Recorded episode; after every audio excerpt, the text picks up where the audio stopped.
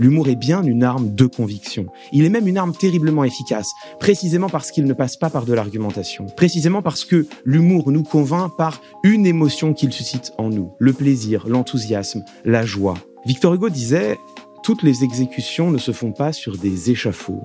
Et les hommes, dès qu'ils sont réunis, ont toujours au milieu d'eux un bourreau tout près. Ce bourreau, c'est le sarcasme. Le sarcasme qui est une des incarnations de l'humour. Le rire est bon pour la santé. Il est capable de dissiper toute tension et rassemble au-delà des frontières. De ce point de vue, on pourrait se dire que l'humour est capable de sauver le monde. Mais le rire permet aussi de faire passer des idées et de convaincre plus facilement une audience. Il en devient alors une arme redoutable qui peut être utilisée comme moyen de propagande ou pour rabaisser ceux qui l'utilisent avec moins de virtuosité. L'humour peut-il alors vraiment sauver le monde? Vous écoutez le podcast du festival d'humour L'Hilarius. Ce festival du groupe GF Productions fait rire le Grand Lille chaque année. Mais pas que. Il nous offre aussi l'opportunité de réfléchir avec des personnalités inspirantes sur la place de l'humour dans notre société et l'impact qu'il a dans nos vies, notre quotidien et sur notre santé. Le podcast est d'ailleurs sponsorisé par Mcom Mutuel. Dans ce nouvel épisode, Clément Viktorovitch se penche avec nous sur l'utilisation de l'humour dans notre société. Habitué des analyses politiques, il observe depuis des années sur les plateaux TV et émissions de radio les comportements et talents d'orateur des grands de ce monde.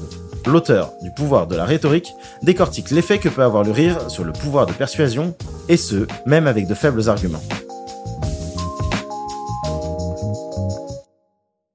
Depuis Aristote, on estime que l'art de convaincre repose sur trois piliers, trois piliers extrêmement simples, le logos, le pathos et l'éthos. Le logos, les arguments que nous présentons, le pathos, les émotions que nous suscitons, et l'éthos, l'image que nous renvoyons de nous-mêmes à travers notre discours. Bon, une fois que j'ai dit ça, il n'y a pas besoin de développer abondamment pour comprendre à quel point l'humour peut être bien sûr une arme dans la recherche de la conviction, puisque l'humour, c'est une arme formidable pour façonner de nous-mêmes un ethos avantageux, pour façonner de nous-mêmes une bonne image. Faire rire nos auditeurs ou nos interlocuteurs, c'est déjà s'attirer leur sympathie, donc leur bienveillance, donc déjà commencer à les convaincre. Vous le savez comme moi, nous avons plus facilement tendance à envisager d'un bon œil les arguments de quelqu'un de drôle et de piquant plutôt que de grisâtre et barbant. Et d'ailleurs, quand vous y réfléchissez, c'est totalement absurde. C'est-à-dire que sur le fond, il n'y a aucune raison pour considérer qu'un argument soit meilleur parce que l'orateur nous fait marrer. Il n'y a aucune raison, l'argument c'est le même. Et pourtant, il est d'ores et déjà un peu plus convaincant. Alors, la politique, je m'en excuse par avance, je vais épuiser nombre de mes exemples, mais la politique nous offre plusieurs exemples d'hommes et de femmes qui ont fait une partie de leur réputation sur leur humour, à commencer par évidemment un ancien président de la République, François Hollande. François Hollande qui était et qui reste encore aujourd'hui loué pour son humour. Je prendrai simplement un exemple. Peut-être vous souvenez-vous que en 2012, dans la campagne qui euh, l'a opposé à de nombreux autres candidats et candidates, mais notamment à Nicolas Sarkozy, on, y reviendra. Euh, pour cette campagne, il avait fait, et qui le mènera à la présidence de la République, pour cette campagne, il avait fait un régime drastique. Il y a une séquence qui était passée à la télévision, il était suivi par les caméras, il croise la route euh, d'une dame qui s'exclame en le voyant, qui lui dit, oh bah dites donc, monsieur, monsieur Hollande, mais vous avez vraiment maigri. Alors il est un peu flatté, il dit, ah oui, c'est vrai. Et là, elle lui dit, mais vous avez maigri de partout. Et il répond, oh, de partout, je ne sais pas. Bon. Immédiatement, euh, rire, bonne humeur, bienveillance. Pour lui, la séquence est tout d'un coup très positive. Il construit son image et son efficacité rhétorique sur son humour. Alors, bien sûr, il faut faire attention. Hein. Je le dis pour celles et ceux parmi vous qui voudraient s'y essayer. Il ne faut pas non plus s'y piquer. Euh, l'humour vient avec un prix à payer, euh, puisque si nous l'utilisons trop, si nous faisons trop rire, nous risquons de paraître tout d'un coup moins sérieux, de passer pour des trublions, ce qui nuit à nos chances d'emporter la conviction. Convaincre, c'est détenir un pouvoir. Et ce pouvoir peut être utilisé contre un adversaire. L'humour sert le plus souvent à divertir, mais il peut aussi être utilisé pour rabaisser, dominer et exclure. Clément nous explique que l'humour est une arme de persuasion depuis toujours utilisée dans les combats idéologiques, même les plus sombres. Il existe aussi un autre rire, et c'est aussi de l'humour. Le rire de la domination en groupe le rire qui s'exerce pour le prestige de quelques meneurs et au détriment d'une victime. Non pas rire avec, mais rire contre quelqu'un. Et là, j'ai pas besoin de remonter à la politique pour vous donner des exemples. Il n'y a qu'à se rendre dans n'importe quel cours de récréation et aller demander au gamin qui pleure dans un coin si vraiment pour lui, parce qu'on vient de se moquer de lui, si vraiment pour lui l'humour peut sauver le monde. Victor Hugo disait toutes les exécutions ne se font pas sur des échafauds. Et les hommes, dès qu'ils sont réunis, ont toujours au milieu d'eux un bourreau tout près. Ce bourreau, c'est le sarcasme. le sarcasme qui est une des incarnations de l'humour.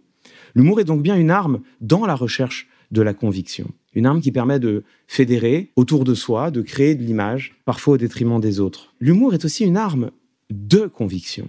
Il est parfaitement possible de formuler certains arguments avec humour ou sous couvert de l'humour. Et c'est la deuxième utilisation de l'humour que je veux envisager avec vous. Et alors là, et puisque manifestement j'ai décidé ce soir de sacrifier ma carrière, il est difficile d'aborder cette question sans soulever un exemple, mais qui peut-être est le meilleur exemple récent, qui est en tout cas le plus éloquent, qui est celui de Dieudonné.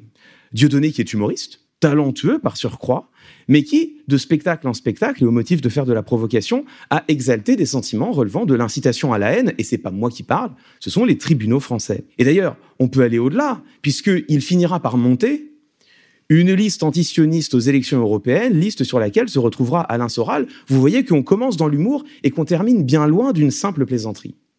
Et puisque j'en suis là, autant aller au bout de la réflexion et au bout des exemples. Mais qu'était les caricatures antisémites en France dans l'entre-deux-guerres.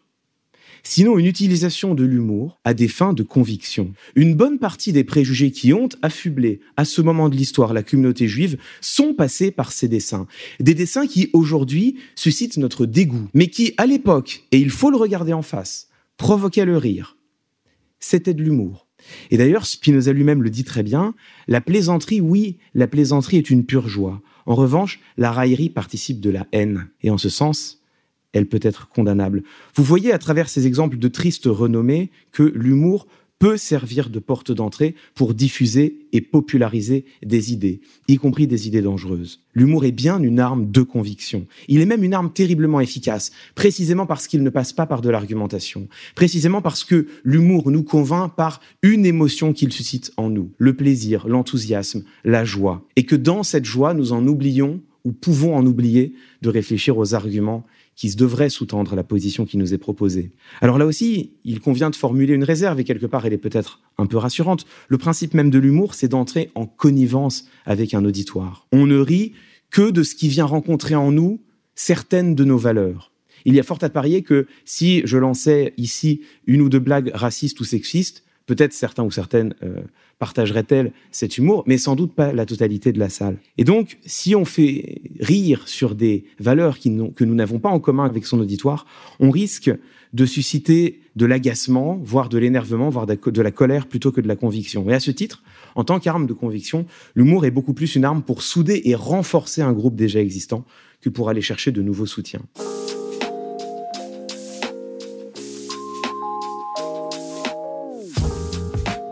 Venez d'écouter un podcast du festival Hilarious sponsorisé par Mcom Mutuel. Si ce podcast vous a plu, vous pouvez vous abonner sur toutes les plateformes de streaming. Et pour plus de contenu similaire et exclusif, suivez le festival Hilarious sur les pages Instagram et Facebook et sur la chaîne YouTube de Hilarious. On vous dit à très vite et surtout, n'oubliez pas de rigoler, c'est bon pour la santé.